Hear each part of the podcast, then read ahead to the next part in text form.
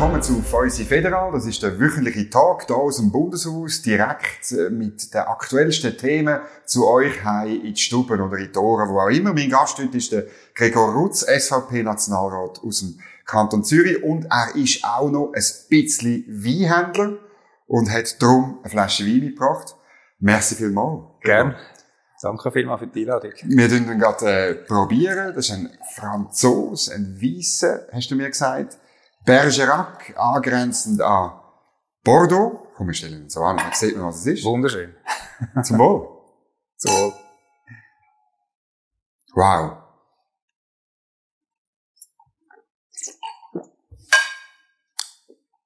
Hm, fein. Kräftig, Sauvignon Blanc. Ja, französisch, elegant, die Raffinesse und so. Ja. Wie bist du noch Weinhändler geworden neben dem Politiker? Ich habe Freunde zu Bordeaux und einmal ein bisschen zu viel Wein eingekauft. Okay, okay. beschlossen. Das machen noch viele Leute, aber ja. Und dann beschlossen, eine GmbH zu machen und mir so eine Importnummer zuzulegen, dass das ein bisschen einfacher geht. Und ja. dann haben dann sie gefunden, warum machen wir das nicht zusammen? Und jetzt äh, hat sich das so ergeben, okay. dass ich da im Wissen um all die schönen Sachen, die wir in der Schweiz haben, doch auch noch ein bisschen Jets vom Ausland dürfen ja, wir sind, importieren. Wir sind weltoffen. Weltoffen. Also, genau. Weltoffen. ähm, das ist super. Jetzt reden wir ein bisschen über die Session. Es ist die dritte Sessionswoche und, und es ist in dieser Woche, aber überhaupt in dieser Session, man hat so Geschäft durchgedruckt und es, im Vorgespräch haben wir miteinander über das geredet. Man probiert Sachen irgendwo einzubauen und im Notrecht zu schaffen und so. Der letzte Entscheid war dass man die Grimselstaumauer erhöhen kann, erwähnt in einem Bundesbeschluss. Glaube, das, das habe ich noch nie gelesen, irgendwie, dass man so Zeug gemacht hat. Du bist dagegen gewesen, äh, mit dem Argument, dass das Vorgehen nicht super ist. Warum eigentlich? Man braucht doch die, die Staumauer.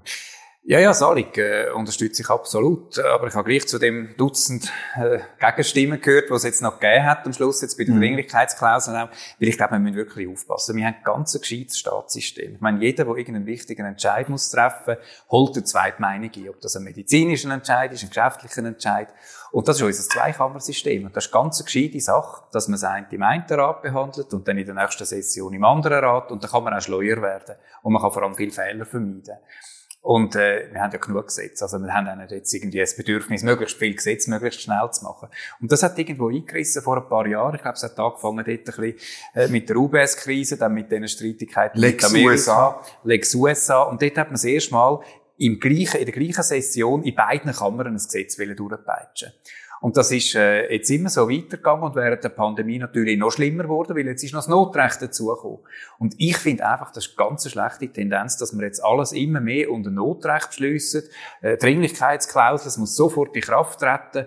Äh, zum Glück hat man immerhin noch die Möglichkeit, ein nachträgliches Referendum zu machen. Zum Glück hat das Parlament noch ein bisschen etwas zu sagen, aber es ist einfach eine ungute Tendenz, mhm. weil es gibt äh, Politik mehr Macht, es gibt insbesondere auch der Exekutive mehr Macht.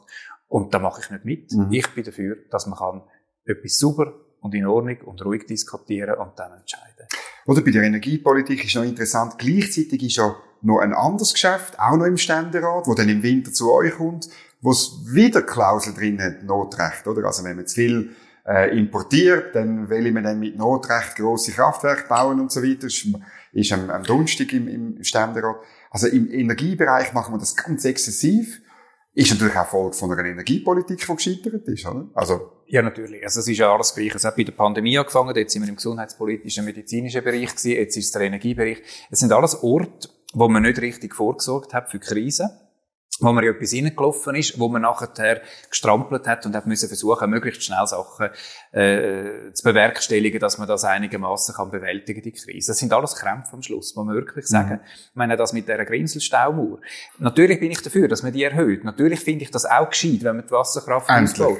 Aber man kann doch nicht sagen, man will aus den fossilen Energien raus mit dieser Gletscherinitiative, man will Atomkraftwerke abstellen gleichzeitig auch, dann gleichzeitig behandeln wir eine Biodiversitätsinitiative, wo genau der Ausbau die von der Wasserkraft ja faktisch äh, verunmöglicht, wo der Bauernsteinweg hineinlegt bei der Nahrungsmittelproduktion. Es ist so ein Widerspruch, oder? Man will Solarpanels auf allen Häusern, gleichzeitig sagen die Linken und die Grünen, aber wir müssen die äh, Vorschriften für die schützenswerten Ortsbilder minutiös einhalten, müssen Heimatschutz äh, viel ernster nehmen. Das sind alles Widersprüche in sich.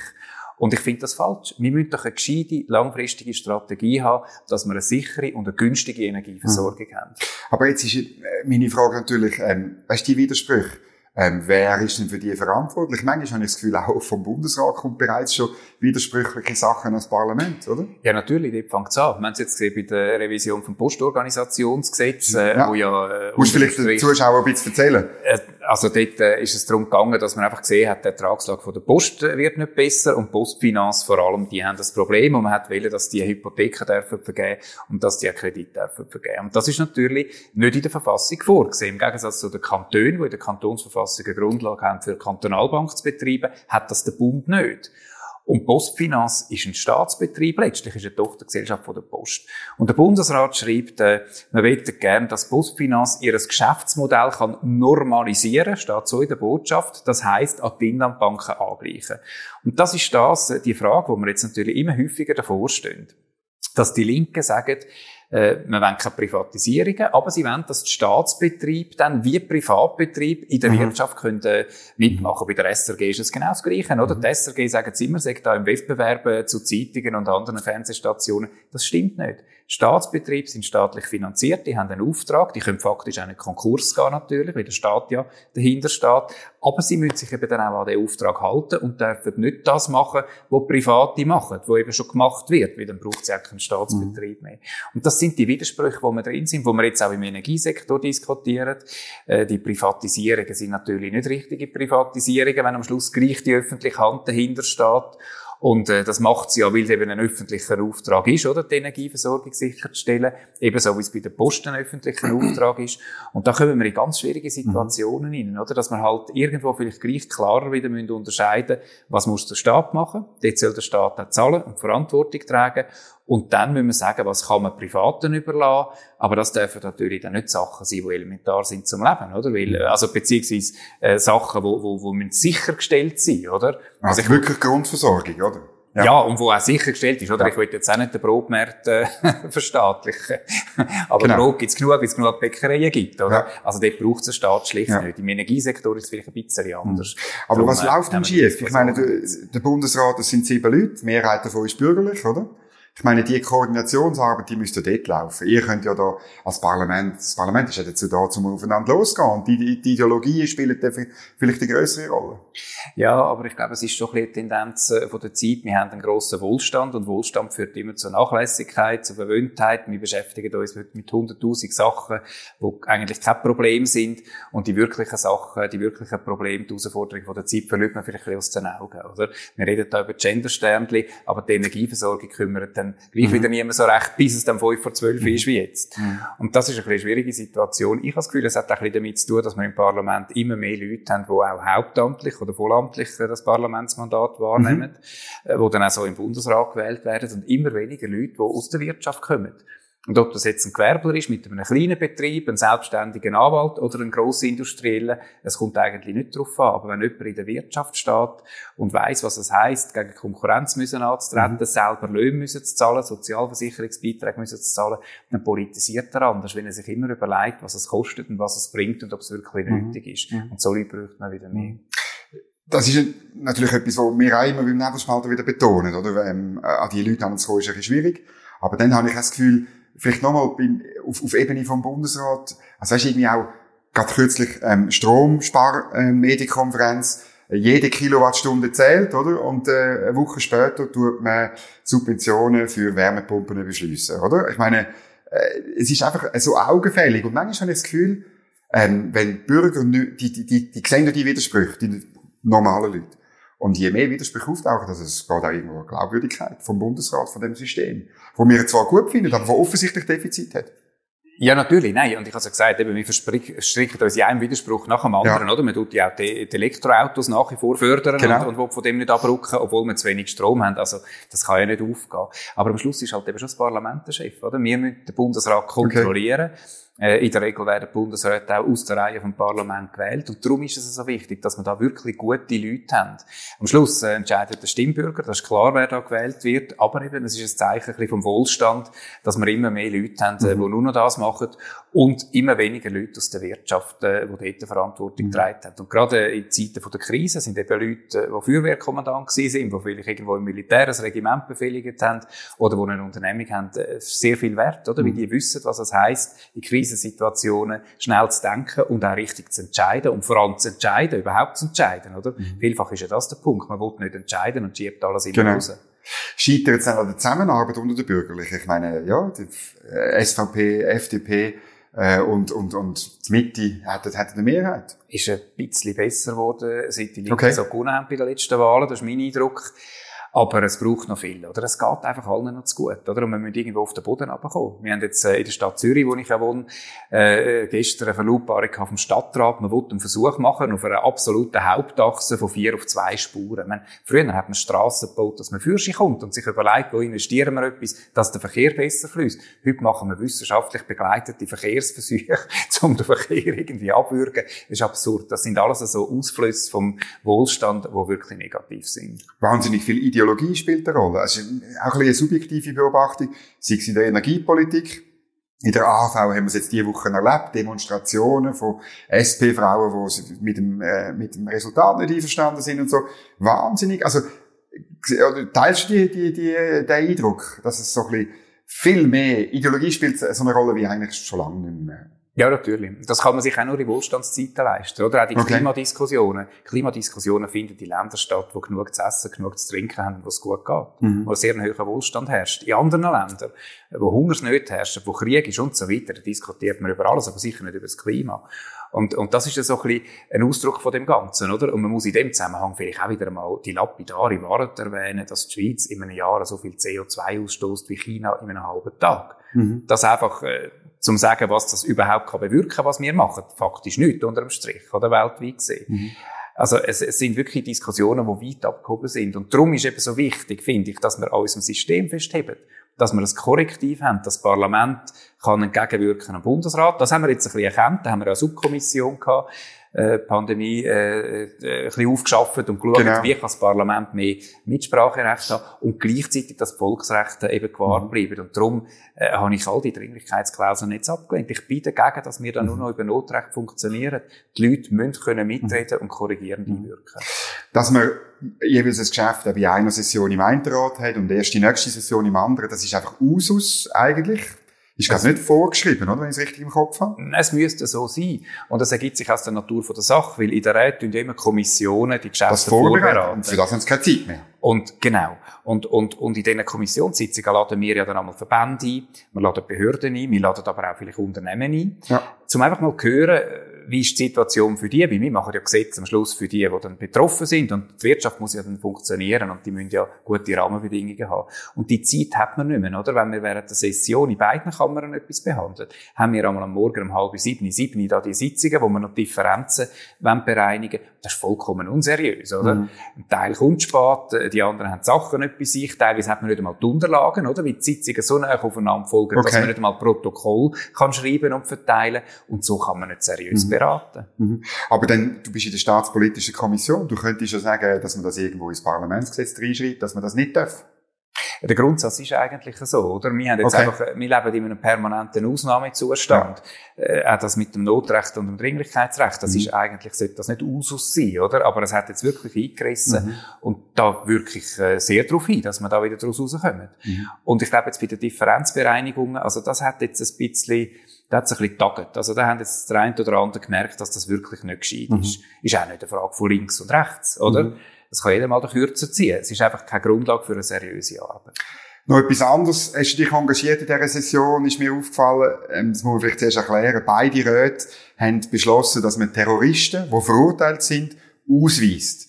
Und der Bundesrat hat das zur Kenntnis genommen und hat dann äh, ähm, nach ziemlich langer Zeit, hat er jetzt dem Parlament mitteilt, er könne das nicht umsetzen und er will das sogenannte abschreiben, sagt man dem. Also, dann wäre es wieder vom Tisch, obwohl National- und Ständerat gesagt haben, wir wollen das. Und dann hast du dich gewehrt dagegen und interessanterweise die gleichen Parteien, die zwar diesen Vorstößen zugestimmt haben, sind plötzlich für Abschreiben gewesen, dass man dass das unter den Teppich kehrt. Was, was ist das genau? Wie ist das vorgegangen? Musst du vielleicht auch noch den Leuten erklären. Also es ist darum gegangen, dass der Fabio Regazzi von der Mitte, er hat gesagt, äh, Terroristen, die verurteilt worden sind, also nicht einfach Leute, die könnten gefährlich werden, mhm. sondern Leute, die rechtskräftig verurteilt worden sind, die müssen können ausgeschafft werden. Und die müssen eben auch dann können ausgeschafft werden, wenn sie in ein Land zurückgeschafft werden, wo sie dann selber vielleicht auch bedroht sind.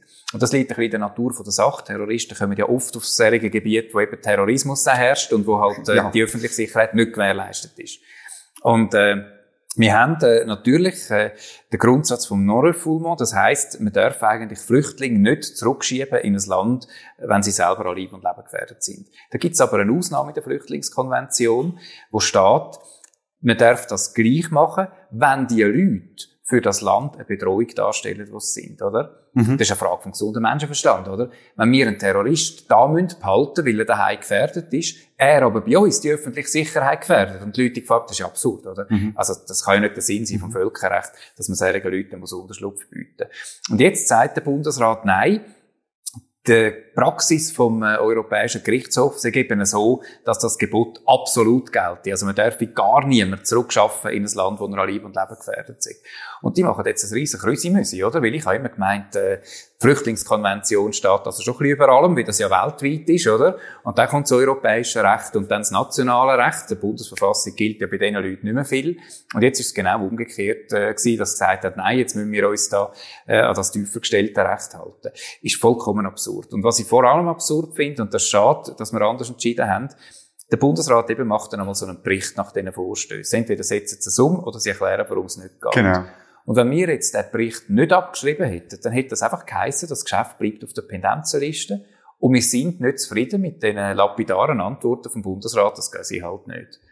Und äh, ich finde, da müssen wir viel mehr Druck machen vom Parlament. Das ist eben auch wieder ein Zeichen vom Wohlstand, oder? Man gibt sich damit zu Antworten sehr mhm. schnell zufrieden und sagt, ja, komm, wir wir jetzt, ist ein unangenehmes Thema, müssen wir ja nicht nachhaken.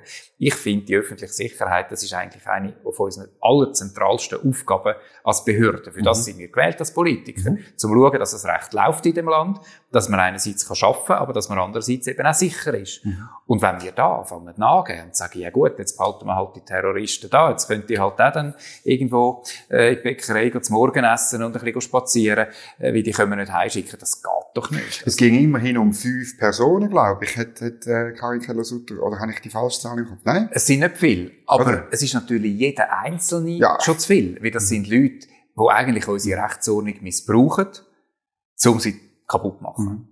Das sind Leute, die etwas anderes wollen. Das sind ja Leute, die von einem religiösen Einvertrieben sind und die wollen möglichst viele Leute aufs Mal verletzen oder mhm. töten, um da ihrer Mission irgendwie Publizität zu verschaffen. Und da muss man ganz radikal sein. Gegenüber Intoleranz ist es eben schwierig, mhm. wenn man tolerant ist. Ähm, äh, aber du hast ja sicher mit Leuten aus der FDP und der Mitte geredet, die damals äh, zugestimmt haben. Und, und was, was sagen denn die? Eben so im Sinne, wie du gesagt hast, also, ja, man also kann jetzt nicht so sein, oder? Mitte, die ich jetzt fairerweise sagen, hat meinen Antrag äh, mehrheitlich unterstützt. Okay die FDP nicht. Äh, ich verstehe das nicht, ja. Weil man sagt, Wegen ja, du, du, hast schon recht, du hast schon recht, aber weißt, wir können jetzt nicht. Wir sind da irgendwo mhm. gezwungen. Und ich sage halt immer, gerade jetzt äh, mit dem europäischen Recht, wo wir immer wieder so Krämpfe haben, wir müssen halt einmal sagen, nein, wir machen es anders, wir sehen es anders, und dann gibt es halt vielleicht wieder mal einen Gerichtsfall. Aber ein Gerichtsfall ist immer eine Chance, mal etwas wieder neu zu beurteilen. Wir müssen uns wehren. Und es mhm. kann doch nicht sein, dass wir sagen, ja, wir sind uns eigentlich einig, nach gesundem Menschenverstand müssen solche Leute ausgeschafft werden. Und nachher sagen wir, ja, nein, aber wir wollen jetzt da nicht Diskussionen mit den Gerichten, machen wir halt nicht. Mhm. Da wehre ich mich dagegen. Wir bräuchten wieder mehr Leute, die ein bisschen Rückgrat haben und wirklich für diese Sachen mhm. auch einstehen und kämpfen. Mhm. Auch in der Schweizer Außenpolitik. Es geht ja nicht nur um Terroristen, es sind ja noch ganz viele andere Dossiers, die da betroffen sind. Was kommt da bei der Außenpolitik in Sinn? Ja, generell die Verhandlungen mit der Europäischen ja. Union. Ich habe einfach das Gefühl, wir tun unsere Interessen außenpolitisch nie auf den Tisch legen. Wir müssen doch mal sagen, was wir wollen. Und die Schweiz ist ja, wenn wir ehrlich sind, das Vorbild für so viele Länder. Mhm. Ich meine, wir haben ein gutes Staatssystem, wir haben Ruhe, wir haben Frieden, wir haben ganz verschiedene Sprachen und Kulturen, die zusammenleben und wir haben einen beachtlichen mhm. Wohlstand. Und das liegt am Föderalismus, oder? Das sagen ja auch ökonomische Untersuchungen. Genau. Der Föderalismus ist das, dicke Bücher dazu. das effizienteste Staatssystem mhm. überhaupt. Und so viel würden sich das wünschen in der EU. Aber da muss halt auch mal die eine die Ideen ein bisschen mhm. bringen. Aber ich habe den Eindruck, gerade letzte Livia Lloyd, Staatssekretärin im Außendepartement, hat ja relativ deutliche Stellung genommen in einem, in einem Interview, glaube ich, im Tagesanzeiger ist es gewesen. Und, und ich, ich habe Ich habe dort den Eindruck, man ist dort jetzt dort ein bisschen auf einem guten Weg und richtig verhandeln tut man ja nicht. Das sind da, aber da oben täubeln natürlich die, die unbedingt wieder, wieder frisch würden anfangen, aber ich glaube, im Moment läuft dort nicht so viel und das ist nicht so schlecht, oder? Nein, nein, äh, es ist fast gescheiter wahrscheinlich, wenn nicht so viel genau. läuft. Aber ich meine, es gibt ja Leute äh, im Parlamentssaal, die wirklich ernsthaft der EU beitreten. Und da muss man sich also schon fragen. Äh, eine Gemeinschaft, die sich jetzt wirklich auch äh, im militärischen Bereich anfängt zu organisieren, ein Verteidigungsbündnis per se wird werden. Mhm. Eine Gemeinschaft, die, die sehr zentralistisch funktioniert, wo der Einzelne nicht viel mhm. äh, zu sagen hat, äh, wo über Mindeststeuersätze funktioniert und so weiter. Das widerspricht derart unserem mhm. Staatssystem. Und wenn man ein bisschen liberal und demokratisch ist, kann man doch nicht ernsthaft für so einen Beitritt mhm. sein. Gutes Stichwort Sicherheitspolitik. Ich meine, dort hat das Parlament ja auch so ein bisschen, ist auch ein bisschen komische Übung, wenn man bei der Armeebotschaft noch einen Zusatz beschließt, äh, wir fordern die Verteidigungsministerin auf, jetzt endlich die Offerte zu unterzeichnen. Das ist auch so ein bisschen ein, ein, ein ja, bist du denn dort bist du dafür gewesen oder bist du auch dagegen gewesen? Also ich finde einfach, wir müssen schauen, dass wir möglichst unabhängig sind und dass wir jetzt die Kampfflüger haben. Und wir sollten dringend wieder schauen, dass in unserer Armee auch alle eine Ausrüstung haben. Also ich bin verschrocken, als ich vor Jahren mal erfahren habe, dass heute nicht mehr jeder Wehrmann eine eigene Ausrüstung hat. Mhm. Und früher sind wir so gut organisiert gewesen. Man hat die Waffen daheim gehabt. Das war alles dezentral gelagert gewesen. Also viel sicherer als heute, wenn man das irgendwo zentral lagert. Es ist jeder schnell einsatzbereit gewesen, weil er eben Taschenmunition und alles bei sich gehabt hat, sicher können anlegen und dann einrücken. Und heute ist das alles viel komplizierter und bürokratischer und so weiter. Und da müssen wir einfach schauen, dass wir die ganze Armee wieder auf Vordermann bringen. Aber das geht natürlich auf 20, 25 Jahre zurück, äh, wo das falsch gelaufen ist. Das sind jetzt nicht nur die letzten zwei, drei Jahre. Beim Kampfflüger ist jetzt einfach ein unmittelbare Dringlichkeit da und ich bin jetzt froh, haben wir das einigermaßen können in die Wege mhm. leiten. Ich hoffe, es kommt dann gut mhm. raus. Mhm. Du hast ja die Pandemie angesprochen. Es hat mit der Pandemie ein bisschen eingerissen, das Dringlichkeit oder das Notrecht natürlich dort. Ähm, äh, ja, ich meine, das ist eine schwierige Situation gewesen und manchmal habe ich das Gefühl, eben, du hast es ja schon erwähnt, der Krisenmodus, da ist einigen Leuten noch, noch zu Pass gekommen. Ziemlich gut, oder? Also, wie kommt man denn wieder raus? Was müssen wir denn zum Beispiel staatspolitisch Gibt es irgendwie Möglichkeiten, das zu verhindern, dass man es jetzt einfach, einfach weitertreibt? Also ich, ich habe immer gesagt, in dieser Krise, es gibt drei Bereiche. Es gibt einen gesundheitspolitischen Bereich, einen wirtschaftlichen Bereich und einen staatspolitischen. Der gesundheitliche ist der, den wir wahrscheinlich am besten gemeistert haben, obwohl das ja prima vista die grösste Herausforderung ist. Mhm. Der wirtschaftliche Bereich, dort meinte ich, haben wir viel zu viel Geld reingerührt. Es gehört, das ist jetzt hart zu sagen, aber es gehört zu einer Krise, dass schwache Betriebe müssen Konkurs gehen. Mhm. Das ist das Normalste auf der Welt in einer Marktwirtschaft. Und wir haben ja viel weniger Konkurs gehabt in der Zeit der Pandemie, weil man eben sehr effizient geholfen hat. Jetzt kann man sagen, das hat in vielen Branchen seine Berechtigung gehabt, mhm. aber man hat sicher auch viel durchgeführt, was sie nicht verdient haben. Das kostet uns viel Geld. Das sehen wir jetzt, wenn der Ueli Maurer einmal wieder seine Präsentationen macht. Das macht mir ein bisschen Angst. Aber man kann daraus rauskommen. Es braucht einfach viel Arbeit, mhm. weil der Staat bekanntlich kein eigenes Geld hat, sondern mhm. das sind alles die Steuerzahler, die es zahlen und Betrieb. Und das Dritte, und das ist das, was mir recht Sorgen macht, ist der staatspolitische Teil. Da sind wir viel weiter, muss ich sagen, als noch während dem Zweiten Weltkrieg zum Beispiel mit dem Vollmachtenregime. Und dort ist einiges ja hängen geblieben, unter anderem die direkte Bundessteuer, oder? Das ist genau. eine ehemalige Mehrsteuer dort. Haben wir bis heute da habe ich das Gefühl, haben wir bessere Chancen, wieder daraus rauszukommen. Aber es ist immer das Gleiche. Den Politikern gefällt es, wenn sie mehr Macht haben, oder? Mhm. Und wenn wir da können Gesetze machen und die dringlich erklären und dann gelten es sofort und das Referendum kommt erst nachher. Und die Ausgabenbremse weg. Und die Ausgabenbremse sagt alles zusammen, oder? Dann hat man natürlich als Politiker, also die, die das wollen, oder? Haben das Gefühl, wow, jetzt habe ich etwas gemacht, oder? Und das gilt jetzt. Und es hat niemand etwas dazu sagen aber das ist eben falsch. Mhm. Richtig ist eben, dass wir ein Gesetz machen, dann gibt es eine Referendumsfrist, Darum muss man das Gesetz so machen, dass es möglichst äh, wasserdicht ist, dass eben das Referendum nicht ergriffen wird oder kann gewonnen werden. Und äh, nachher gibt es eine Volksabstimmung allenfalls, oder? Das ist der Ablauf. Und da müssen wir echt schauen, dass wir wieder daraus rauskommen. Mhm. Gewisse haben einfach wirklich Freude, auch die Geschichten damit von daheim aus abstimmen und alles zusammen. Das hat natürlich gewiss nicht gepasst, oder? Hat man können in der Stube sitzen und da mitstimmen.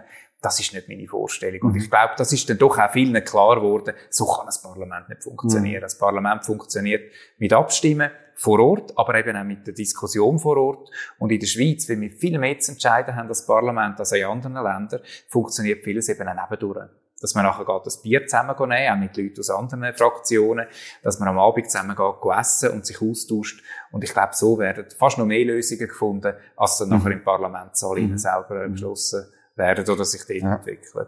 Wie könnte man das ähm, also eben, du sagst, staatsrechtlich hast du das Gefühl, wir kommen wieder raus. Wirtschaftlich liegen schon wieder die neuesten Forderungen auf dem Tisch. Und dann gibt es noch andere Bereiche, auch in dieser Session, der Rettungsschirm für für ähm, Stromfirmen, oder? Ähm, ich weiß jetzt nicht, wie du da gestimmt hast, aber ich meine, das ist schon noch, der SVP ist dagegen gewesen dort an ja, sich, ja, oder? Natürlich. Und zwar aus, aus ordnungspolitischen Gründen, oder? Weil, ich meine, dort hat man auch, ähm, man kann da unterschiedlicher Ansicht sein. Wir sind beim äh, CEO von der Axpo gewesen, und der hat gesagt, ja, es hat eine Zahlungsunfähigkeit droht. Und dann habe ich auch, habe ich gedacht, ja und? Also ich meine, das Entscheidende wäre ja, wenn dann weniger Strom produziert worden wäre. Das wäre ein Problem für die Schweiz.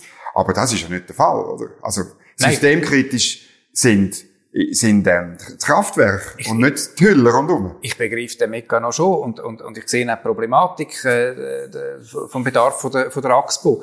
Und ich sehe auch, dass wir da jetzt nicht Geld gesprochen haben, sondern einfach Möglichkeit genau, eröffnet haben, oder?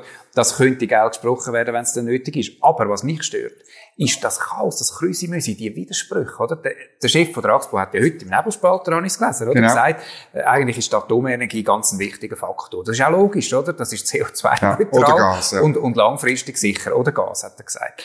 Und äh, unsere Bundesrätin, die zuständig ist für die Dossier, sagt im Parlamentssaal, ja, da will sie gar nicht drauf Stellung nehmen. Ich meine, also wenn wir schon da über Milliarden reden, wo wir in die Energiewirtschaft hinein äh, buttern sollen, dann bitteschön müssen wir aber die auch anhören, die an der Front arbeiten und dann irgendein Konzept machen, wo alle sagen, das ist jetzt vernünftig und damit ist eine langfristige, mhm. zuverlässige Energieversorgung garantiert und vor allem eine, wo die Schweiz auch unabhängig ist vom Ausland, oder? Das haben wir auch gesehen während der Pandemie, oder? Mit dieser Maske äh, mit dem Theater, oder? Äh, man kann dann schon sagen, wir haben eine Organisation, Just in Time, können wir alles überkommen auf der Welt.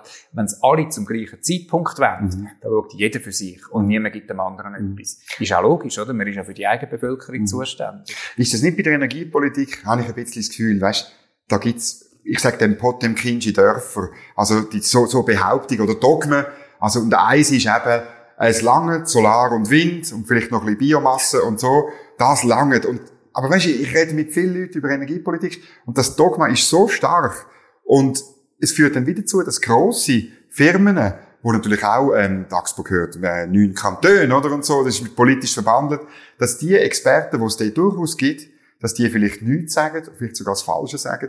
Und darum bin ich so froh, dass jetzt heute Christoph Brandt bei uns das einmal gesagt hat. Es braucht grosse Kraftwerke. Technologieneutral, sagen mir, was ich soll bauen, dann baue ich's. Aber es, es langt nicht einfach nur Sonnenkollektoren und ein paar Windräder, oder? Ja, natürlich. Also ich bin ja ein einfacher Jurist und Gewerbler. Also ich bin da nicht äh, Energiefachmann oder, oder Ingenieur. Ja, natürlich brauche ich Strom. Und ich, ich sehe vor allem, was, was Interessen ist. Jetzt ich als Gewerbler und Hauseigentümer, oder? Da will man sichere Stromversorgung, sichere Energieversorgung und möglichst nicht zu hohe Kosten. Mhm. Das ist ja eigentlich etwas völlig Vernünftiges, mhm. oder? Und wenn die Bundesrätin Sommaruga mir erklärt, äh, die Hauseigentümer haben heute das Interesse, da umzustellen, Sonnenkollektoren aufs Dach, tun, Wärmepumpen installieren, das ist reiner Kabis. Das stimmt doch nicht. Und das kann nur jemand sagen, der keine Ahnung hat, was das für den Einzelnen kostet. Mhm. Es wird doch jeder möglichst tiefe Kosten haben und zuverlässige Versorgung. Mhm. Und das ist das, was wir schauen müssen. Und das regt mich so auf, oder?